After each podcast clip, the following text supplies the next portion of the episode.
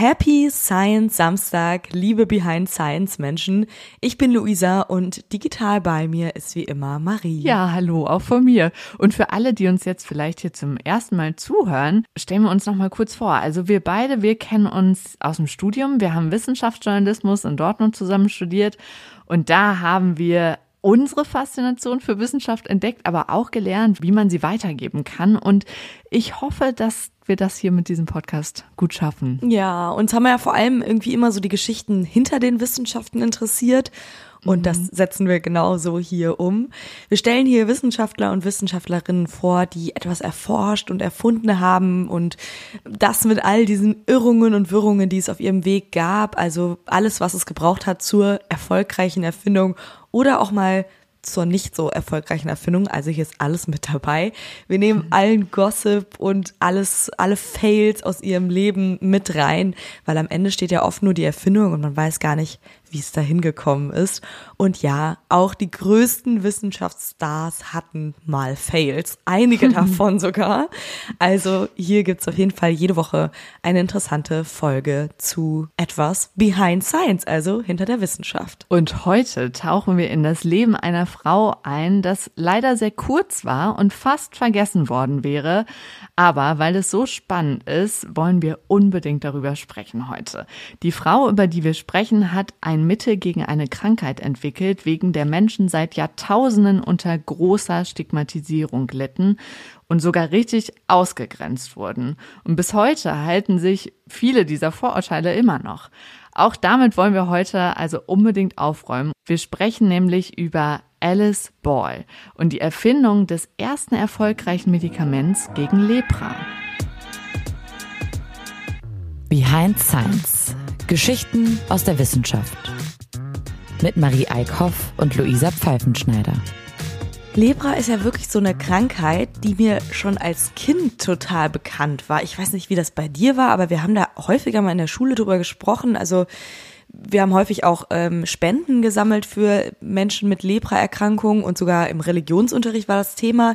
Das ist auch nicht ganz so verwunderlich, weil äh, Lepra ist eine der Krankheiten, die schon sehr, sehr, sehr früh bekannt war, wo auch schon es einfach immer einen, einen Namen für gab und ähm, es auch immer schon Vorurteile gegen gab. Sprechen wir hier auch noch ganz viel drüber. Mhm. Und ich ärgere mich jetzt so nach der Recherche zu dieser Folge total darüber, dass wir eigentlich nie richtig aufgeklärt wurden in der Schule über diese Krankheit und vor allem darüber, wie ungefährlich Lepra heutzutage eigentlich für Menschen ist oder auch früher war, also dass es eigentlich zu Unrecht die ausgegrenzt wurden und ja komplett stigmatisiert wurden. Also sehr lange Zeit dachte man einfach, diese Krankheit ist total ansteckend, was sie tatsächlich gar nicht ist. Ja, also ich hatte auch irgendwie ein richtig falsches Bild davon. Ich glaube bei mir eher so durch Geschichtsunterricht irgendwie mhm. so in Filmen oder so, die man dann schon mal geguckt hat, saßen die dann irgendwie oft an den, to also vor den Toren der Stadt und so. Und ja. das hat sich bei mir total eingeprägt. Also es, äh, genau, ist bei mir auch abgespeichert als irgendwie eine ganz schreckliche Krankheit, die man auf keinen Fall haben will. Mhm. Aber wir räumen jetzt mal ein bisschen damit auf und klären erstmal kurz, was Lepra eigentlich ist. Es ist eine Infektionskrankheit, die durch den Erreger Mycobacterium leprae ausgelöst wird, also durch ein Bakterium. Und wenn man das hat, sind die Symptome Ausschläge und Beulen. Die betroffenen Bereiche werden auch manchmal taub und Muskeln können schwach werden. Und für die Übertragung bzw. die Infektion mit diesem Erreger braucht es langfristigen, engen Kontakt mit einer infizierten Person. Das ist jetzt schon mal ein ganz wichtiger Hinweis.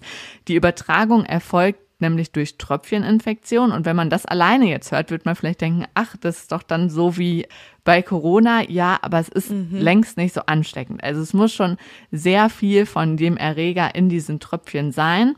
Also so schnell wie bei Corona geht's nicht. Und die Ursache dafür, dass jemand neu erkrankt, liegt oft daran, dass die Hygiene mangelhaft ist oder man eben schon ein geschwächtes Immunsystem hat, zum Beispiel wenn man unterernährt ist. Aber die Krankheit ist eben nicht besonders ansteckend und man kann der Ansteckungsgefahr gut vorbeugen, wenn man auf diese Punkte achtet wie äh, Hygiene und dass mhm. man irgendwie ein fittes Immunsystem hat, aber trotzdem halten sich halt diese Vorurteile, dass die Krankheit extrem ansteckend ist, irgendwie schon Jahrtausende ja. lang. Ja, total krass. Also es ist wirklich, du musst über lange, lange Zeit mit Menschen mit dieser Erkrankung auf engstem Raum zusammenleben, um dich anzustecken. Also äh, mhm. ganz anders, als man es erwartet hat äh, oder lange Jahrtausende gedacht hat, dass bei jeder Berührung schon diese Krankheit übertragen wird.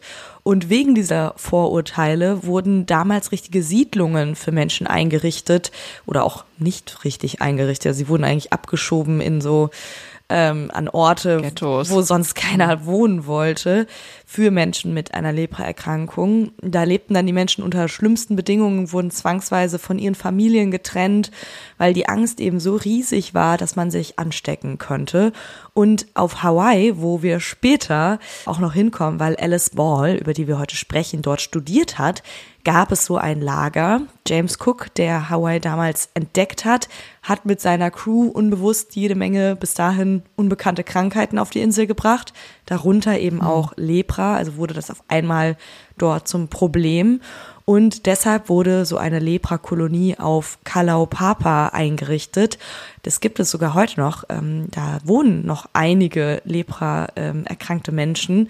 Und da wurden die Kranken abgeschoben und komplett isoliert, äh, hausten in Höhlen, in Grashütten, hatten keinerlei medizinische Versorgung, also unter schlimmsten Bedingungen, weil es eben diese große Unwissenheit gab, wie diese Krankheit übertragen wird. Also ganz ganz schlimme Geschichte. Ja, voll, also ja, wirklich schreckliche Bilder, die man da irgendwie direkt in den Kopf kriegt. Diese Isolationsgesetze wurden erst 1969 formell abgeschafft. Bis dahin hatte sich die Situation natürlich um einiges verbessert, aber das zeigt einfach, wie lange es diese Angst vor dieser Erkrankung noch gab. Also mhm, es ja. gibt natürlich auch heute noch Menschen, die unter Lepra leiden, aber nur noch sehr wenige Fälle. Da sprechen wir am Ende nochmal drüber. Und Alice musste in ihrem Leben leider auch mit vielen Vorurteilen kämpfen, aber auch noch mal Vorurteilen einer ganz anderen Art. Ja, also das ist ganz wichtig als Einordnung dieser Erkrankung und vielleicht war euch das ja auch nicht so bewusst, dass es gar nicht so ansteckend ist, wie man häufig irgendwie suggeriert bekommen hat, auch heute noch. Alice Ball tritt auf den Plan der wissenschaftlichen Durchbrüche, als der Assistenzchirurg Harry T. Holman 1916 am Kalihi Hospital in Hawaii ein Problem lösen muss. Am Kali Hospital wird damals nämlich zur Lepra-Erkrankung geforscht und dann wird Alice Ball sozusagen als die Person dazu genommen, die ein großes Problem lösen soll. Zur Zeit von Alice Ball, das war Anfang des 20. Jahrhunderts, da basieren die Behandlungsmethoden größtenteils auf dem Chaulmugra-Öl. Dieses Öl wird aus den Samen eines tropischen Baumes gewonnen und zur Behandlung wird dieses Öl auf die Haut aufgetragen. Man kann es auch schlucken oder man kann es intravenös verabreichen, also direkt ins Blut. Und das konnte die Krankheit zwar eindämmen, aber die Ergebnisse, die variierten noch sehr stark und es gab auch so ein paar unangenehme Nebeneffekte wie Übelkeit und Abzesse unter der Haut. Also es war noch nicht so ganz perfekt, diese Behandlung. Auf jeden Fall keine dauerhafte Lösung zur Behandlung von Lepra. Und dieser besagte Assistenzchirurg Harry Holman möchte damals dann den aktiven Bestandteil des Öls gewinnen. Also damals hat man einfach das komplette Öl, sozusagen alle Bestandteile genommen. Und das, davon erhofft er sich, dass das ohne Nebenwirkungen dann injiziert werden kann und sozusagen nur der positive Effekt auf die Krankheit wirkt und nicht diese ganzen Nebenwirkungen. Und deshalb hat er Alice vom College of Hawaii kontaktiert, deren Arbeit ihn schon sehr beeindruckt hat. Mhm. Denn Alice hat sich in ihrer Abschlussarbeit mit der Identifizierung der aktiven Bestandteile einer anderen Pflanze beschäftigt, und zwar der Kava.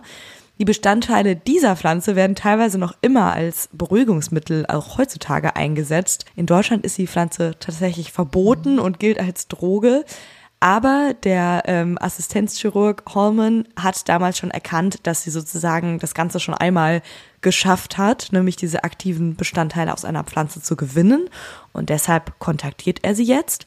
Und daraufhin schreibt Alice wirklich Medizingeschichte, indem sie eine Behandlung für Lepra entwickelt, die über 20 Jahre lang genutzt wird. Aber nicht nur ihre wissenschaftliche Entdeckung ist bemerkenswert, sondern auch, dass sie die gemacht hat, trotz sehr schwieriger Bedingungen.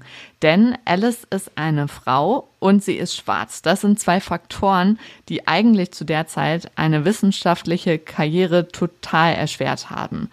Und wir gehen jetzt mal so ein bisschen in ihre Kindheit und Jugend, um zu verstehen, wie sie vielleicht trotzdem zur Wissenschaft gekommen ist. Sie wird am 24. Juli 1892 in Seattle in den USA geboren, also vor 131 Jahren. Und in ihrer Familie, da gibt es einige Fotografen. Darunter ist auch ihr Großvater. Er war einer der ersten Afroamerikaner in den USA, der die Daguerreotypie erlernt hat. Das ist die erste kommerziell nutzbare Fotografie Art im 19. Jahrhundert und bei diesem Verfahren wird auf chemisch-physikalischem Wege ein Objekt oder eine Person auf einer versilberten und spiegelglatten Kupferplatte wiedergegeben. Dieses Verfahren sieht sich Alice als Kind dann schon an und das könnte halt so der Moment gewesen sein, wo sie ihr Interesse an Chemie und an solchen Verfahren entdeckt hat. Mhm. Zumindest waren das so ihre ersten Berührungspunkte mit der Chemie und es war, also sie kam aus einer gut situierten Familie, aber trotzdem gab es eben noch sehr viel Diskriminierung gegenüber schwarzen Menschen in den USA und ähm, sie konnte sozusagen dadurch, dass sie schon diesen Zugang zu Chemie hatte und diesem äh, Fotografieverfahren, sich das Ganze schon irgendwie so ein bisschen besser vorstellen. Also es könnte gut sein, dass sie ihren Großvater eben dabei beobachtet hat und davon fasziniert war, wie dieses Verfahren eingesetzt wurde. Dieser Großvater bringt sie dann auch letztendlich an den Ort, an dem sie ihren großen wissenschaftlichen Durchbruch haben wird. Die gesamte Familie zieht nämlich 1902 nach Honolulu in der Hoffnung, dass das milde Klima auf Hawaii den Gesundheitszustand des Großvaters verbessert. Aber der stirbt leider nur zwei Jahre später und die Familie zieht zurück nach Seattle, wo Alice dann pharmazeutische Chemie und Pharmazie an der University of Washington studiert. Also schon auch ein sehr ungewöhnlicher Schritt für eben, wie gesagt, eine Frau und dazu noch einer schwarzen Frau zu der Zeit. Sie wollte das aber unbedingt durchziehen und hatte glücklicherweise auch die finanziellen Mittel und hat dann dort studiert. Mhm. Nachdem sie ihren Abschluss hat, kehrt sie für weitere Studien nach Hawaii zurück, wo sie als erste Frau und als erste Afroamerikanerin einen Master in Chemie macht, und zwar am College auf Hawaii. Und ganz kurz mal zur Übersicht, wie damals die Chancen für schwarze Menschen aussahen, so eine wissenschaftliche Karriere überhaupt einzuschlagen. Die erste Universität, die offiziell schwarze Studentinnen fördern wollte, war Oberlin College in Ohio. Das war 1833 und knapp 30 Jahre später bekommt die erste schwarze Frau einen Bachelor-Titel. Vorher haben das schon ein paar schwarze Männer geschafft, aber als Frau war das nochmal doppelt schwierig. Er hört ja hier auch nicht zum ersten Mal, dass es für Frauen in der Wissenschaft nicht so leicht ist. Und Sarah Woodson Early war noch vor 1900 die allererste schwarze College-Dozentin, die vorher am Oberlin College studiert hatte. Und knapp zwölf Jahre später schaffte es dann auch unsere Alice. Aber die Diskriminierung und die erschwerten Bedingungen, die gab es natürlich weiterhin für schwarze Studierende. Vor allem auch, weil einfach die Infrastruktur super schlecht war. Mhm. Also an dem Oberliner College gab es zum Beispiel noch 1944 keinen Friseursalon, der die Haare der schwarzen Studentinnen hätte schneiden können. Und das ist jetzt vielleicht so ein Alltagsproblem, aber man muss sagen, für alle anderen gab es halt da Friseursalons und deswegen ist es auf jeden Fall mhm. absolut diskriminierend und das sind so kleine Faktoren, die es dann den schwarzen Studierenden aber viel schwerer gemacht haben. Ja, auf jeden Fall. Also man hat sozusagen an diesem Oberline College zugelassen, dass da schwarze Studierende hinkommen und hat das sehr gefördert, aber wie gesagt, so die insgesamt die Infrastruktur wurde da nicht so richtig mitgedacht. Und das mhm. hat sozusagen noch, ja, bis vor einigen Jahren, kann man ja wirklich sagen, die amerikanischen Menschen, die dort studiert haben, halt sehr stark eingeschränkt und diskriminiert. Aber Alice kann man also allein schon für ihren Mut und ihre geistige Stärke bewundern, die diesen Bedingungen dann getrotzt hat. Und sie ist auch fachlich wirklich herausragend. Und ähm, dadurch, dass sie das Thema ihrer Abschlussarbeit mit diesem Arzt Holman zusammenbringen, der ja ihre Hilfe sucht, um aus dem Chalmugra-Öl die aktiven Bestandteile zu gewinnen, wird sie auf diese Lepra-Forschung angesetzt. Und ja, damit beginnt eine sehr, sehr anstrengende Zeit für Alice. Sie arbeitet eigentlich Tag und Nacht, also tagsüber als Dozentin, wo sie ihr Geld verdient und unterrichtet und beschäftigt sich aber in jeder freien Minute mit dem Chaulmura-Problem und sie schafft es tatsächlich. Sie entwickelt eine Technik, mit der die Ethylester-Komponenten aus den Fettsäuren des Chalmugra-Öls isoliert werden können. Und diese wasserlösliche antibakterielle Chalmugra-Säure lässt sich im Blutkreislauf auflösen und ist damit injizierbar. Also man kann sozusagen damit diese aktiven Komponenten des Chalmugra-Öls in den Körper bringen. Und diese Injizierung hemmt dann eben das Wachstum von Mykobakterien, also zum Beispiel diesem Lepra-Erreger, also hemmt sozusagen das, was Lepra dann im Körper auslöst.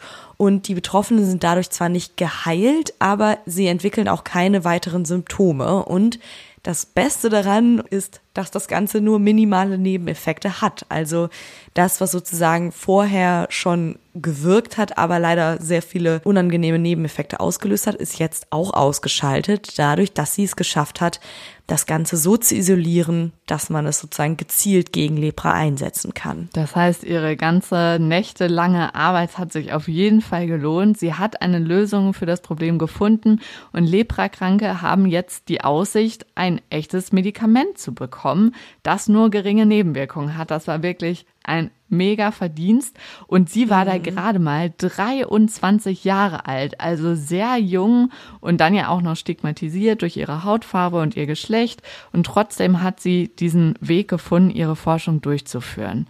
Diese Wirkung des Öls beruht vermutlich darauf, dass Lipide der Lepraerreger teilweise gegen die Säure im Chaulmukra-Öl ausgetauscht werden was dann den zelleigenen Lipidstoffwechsel stört und dadurch breitet sich die Krankheit einfach nicht so schnell im Körper aus. Super beeindruckend, was sie da schon mit 23 Jahren geschafft hat und wahrscheinlich hätte sie noch sehr, sehr viele weitere Erkenntnisse haben können, aber ihr Leben endet sehr, sehr früh. Wir haben es ja schon am Anfang gesagt. Das Ganze ist ziemlich tragisch mit nur 24 Jahren, also ein Jahr nach ihrer großen Erkenntnis, kehrt sie nach Seattle zurück, weil es ihr sehr, sehr schlecht geht und am 31. Dezember Dezember stirbt sie. Wahrscheinlich hat sie während einer ihrer Unterrichte eine Chlorvergiftung erlebt. Damals waren die Sicherheitsvorkehrungen in Laboren einfach noch nicht so gut und es gab zum Beispiel keine Abzugshauben, die das verhindert hätten. Und deswegen wurde ihr dieses Chlor in einem ihrer Unterrichte zum Verhängnis. Es, es ist richtig traurig. Ja, also es ist so traurig irgendwie, dass sie dann noch nicht mal sehen konnte, dass das Ganze halt an Patienten durchgeführt wurde. Was aber noch viel tragischer ist, nach ihrem Tod nimmt sich der Präsident des Colleges, Arthur L. Dean, einfach ihre Arbeit. Die Nachfrage nach diesem Chalmugra-Öl ist riesig oder nach diesen Injektionen, weil das die weltweit erste Behandlung gegen Lepra ist, die eben keine Nebenwirkungen oder kaum Nebenwirkungen hat und wirklich ähm, was gegen diese Erkrankung aussetzen kann.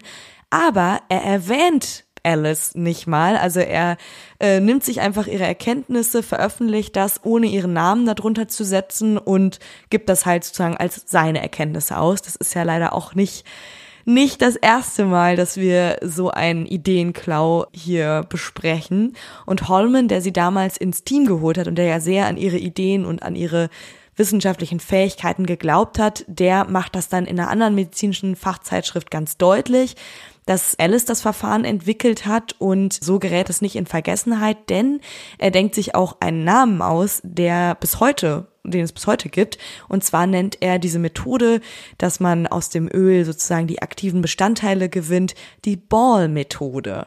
Und vorher hieß sie die Dean-Methode, also so wie der Präsident des Colleges. Und ähm, zum Glück gibt es diesen Holman, der auch nach dem Tod von Alice noch ihre Erkenntnisse als auch ihre Erkenntnisse ausgeben will und deswegen heißt es ab dann die Ball-Methode. Das finde ich sehr ehrenwert von ihm, dass er sich dafür eingesetzt ja, hat. Ja, wirklich so richtig Ehrenrettung in letzter Sekunde nochmal. Ja. Und es ist natürlich auch gut, dass er direkt einen neuen Namen der Sache gegeben hat, weil so ein Namen transportiert sich dann ja viel besser. Ne? Also ansonsten mhm. ist es wirklich so dasselbe Muster. Du hast gerade gesagt, wir kennen es schon. Ähm, ja. Für mich auch sehr prägendes Erlebnis war halt wirklich die Folge mit Rosalind Franklin und der DNA-Struktur, wo das nicht unbedingt sich so leicht äh, weitererzählt hat und heute eigentlich gerne auch immer wieder noch falsch dargestellt wird. Ja, und da heißt die Methode, also da heißt es ja auch Watson und Ja, Crick. stimmt, genau. Äh, also das ist ja nach denen benannt, die es sozusagen von geklaut Rosalind Franklin haben. geklaut haben. Alle, die ganz viele Fragezeichen haben, hört ja. euch mal die Folge über Rosalind Franklin an, der sozusagen ihre Erkenntnis der DNA-Struktur geklaut wurde. Also ja, ganz ähnliches Muster, aber hier hatten wir zum Glück sozusagen ähm, eine Person, die sich dann eben sehr dafür eingesetzt hat. Das braucht's eben manchmal dann diese eine Person, die sagt, nee, so geht's hier irgendwie nicht. Ich weiß, wo es eigentlich Vielleicht sind herkommt. wir jetzt auch diese Person für Rosalind Franklin. Stimmt. Vielleicht. Zumindest alle, die unseren Podcast hören, werden es jetzt hoffentlich genau. richtig weitererzählen. Ja, und immerhin bekommt Alice Ball dann auch nach ihrem Tod noch Anerkennung für ihre Leistungen. In der Universität hängt zum Beispiel ein Porträt von Alice Ball in der Hamilton Library. Und seit 2008 gibt es für sie eine Gedenktafel, das finde ich ganz schön, neben einem dieser Chalmugra-Bäume auf dem Campus. Ich muss tatsächlich mal, ich kenne jemanden, der in Hawaii studiert. Ich frage mal nach, ob der ah, nicht mal ein Foto ah, schicken kann. An diesem Baum. Mich, ja. Würde mich, mich eh voll interessieren. interessieren, wie der mhm. aussieht. Ja. Ja. Und am 29. Februar wurde zum Beispiel auch ein Tag für sie eingeführt. Das ist der Alice Ball Tag, der 29. Februar. Finde ich ein bisschen bitter, weil es den natürlich nicht jedes Jahr gibt. Wow. Aber cool. wenn es ihn mal gibt, könnt ihr daran denken, dieser Tag heißt Alice Ball Tag und ihr könnt an diese bewundernswerte Frau denken, die leider in ihrem kurzen Leben ja diese eine Erkenntnis haben konnte und wer weiß, was sie sonst noch so hervorgebracht hätte, wenn das Ganze nicht mit diesem tragischen Unfall geendet hätte. Es gibt zum Beispiel aber auch Stipendien, die nach ihr benannt wurden. Ähm, das soll StudentInnen der Chemie, der Biochemie, Biologie, Mikrobiologie zur Verfügung stehen, die, und das finde ich irgendwie ganz schön, jene Charaktereigenschaften verkörpern, die Ball in ihren Forschungen und Studien zeigte. Also so dieses Durchhaltevermögen ja. und dieses äh, sich eigentlich völlig aufopfern für die Wissenschaft und sich für das Gute einsetzen, was die, was der Menschheit auch irgendwie nutzt. Ähm, dafür steht zum Beispiel dieses Stipendium. Das hätte sie sicherlich gefreut. Ja, mutig sein. Mhm. Ja, ihre Entdeckung hielt sich übrigens auch in dieser Form noch bis in die 1940er Jahre. Dann wurde ein Antibiotikum gegen Lepra entwickelt. Allerdings, das ist natürlich immer so ein bisschen der Nachteil von einem Antibiotikum. 1968 wird festgestellt, dass der Lepra-Erreger inzwischen resistent dagegen geworden ist. Und deswegen wird dann nochmal so eine Therapie-Kombi entwickelt, mit der Lepra, wenn du das diese Kombi dann irgendwie durchführst, wirklich auch als geheilt gilt. Es wird beispielsweise in Brasilien auch an einem Impfstoff gegen Lepra gearbeitet. Tatsächlich gibt es heute auch immer noch Lepra-Fälle, aber 2020 wurde ein Plan entwickelt, um die Krankheit weltweit auszurotten. Und in diesem Plan steht auch, das Vorhaben, dass es vor allem keine Behinderung oder Diskriminierung mehr von Menschen geben darf, die Lepra haben. Also das finde ich super schön, dass das damit drin steht, weil das ja auch einfach wirklich eine Grundlage ist, um so eine Krankheit komplett aus der Gesellschaft mhm. zu verbannen. Es gehört ja, eben auch gerade dazu. bei sowas. Ja. Wir haben das ja schon gesagt. Also wir haben zwar irgendwie darüber gesprochen, aber mir war das nicht klar, dass das ähm, eigentlich nicht so ansteckend ist, wie es häufig vermittelt vor, wird. Also vor allem heute halt nicht mehr. Wir haben ja am Anfang gesagt, mm. so schlechte Hygiene, schwaches genau. Immunsystem, das waren auch zwei große Gründe, warum man überhaupt sich mm. damit in, äh, infiziert hat. Und da haben wir ja heute eine ganz andere Situation. Also ich muss auch sagen, genau. diese Filme, wo dann irgendwie äh, im Geschichtsunterricht diese Lepra-Erkrankten vorkamen, das waren natürlich immer irgendwie Filme aus ganz anderen Zeiten. Also Ja, stimmt. Aber irre, oder? Dass wir das noch so gelernt haben. Das finde ich, also so ein Quatsch einfach. Ja. Und es, es geht ja wirklich darum, dass man über eine lange Dauer mit diesen, äh, mit erkrankten Menschen Kontakt hat. Und da müssen viele äh, Faktoren mit reinspielen, dass man sich eben infiziert. Also es gibt überhaupt keinen Grund, Menschen mit einer Lebererkrankung auszuschließen. Ja. Das soll hier mal ein für alle Mal klar sein. Vielleicht war Ähm, der Fehler, aber- dass es halt ähm, wir das im Religions- und Geschichtsunterricht gelernt haben und nicht Ja, im Bio-Unterricht. Bio, genau, stimmt. Da kam, kann ich mich nicht erinnern, dass es da Nee, vorkam. nie. Jedenfalls äh, hoffen wir, dass euch die Geschichte von Alice Ball genauso erfreut hat wie uns, weil es ja an sich eine sehr positive Geschichte ist, die sozusagen mit ihrer Forschungsarbeit ja für die Behandlung von vielen, vielen Menschen mit einer Lebererkrankung geholfen hat. Also eine sehr spannende Geschichte.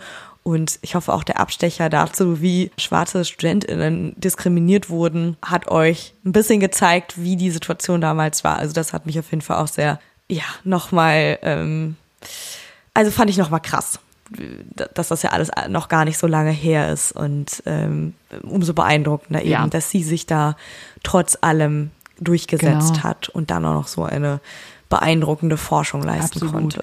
Ihr könnt uns natürlich nächste Woche wieder hören. Wir könnten uns aber auch mal treffen, denn am 16. September, wenn ihr da abends noch nichts vorhabt, wir wären in Köln. Wir sind beim Poddyfest, treten da live eine Stunde auf der Bühne auf und es gibt noch ein paar Tickets. Also da bringen wir auch wieder eine spannende Geschichte aus der Wissenschaft mit und freuen uns, wenn wir euch da sehen. Bis dahin, macht's euch schön und tschüss. Tschüss!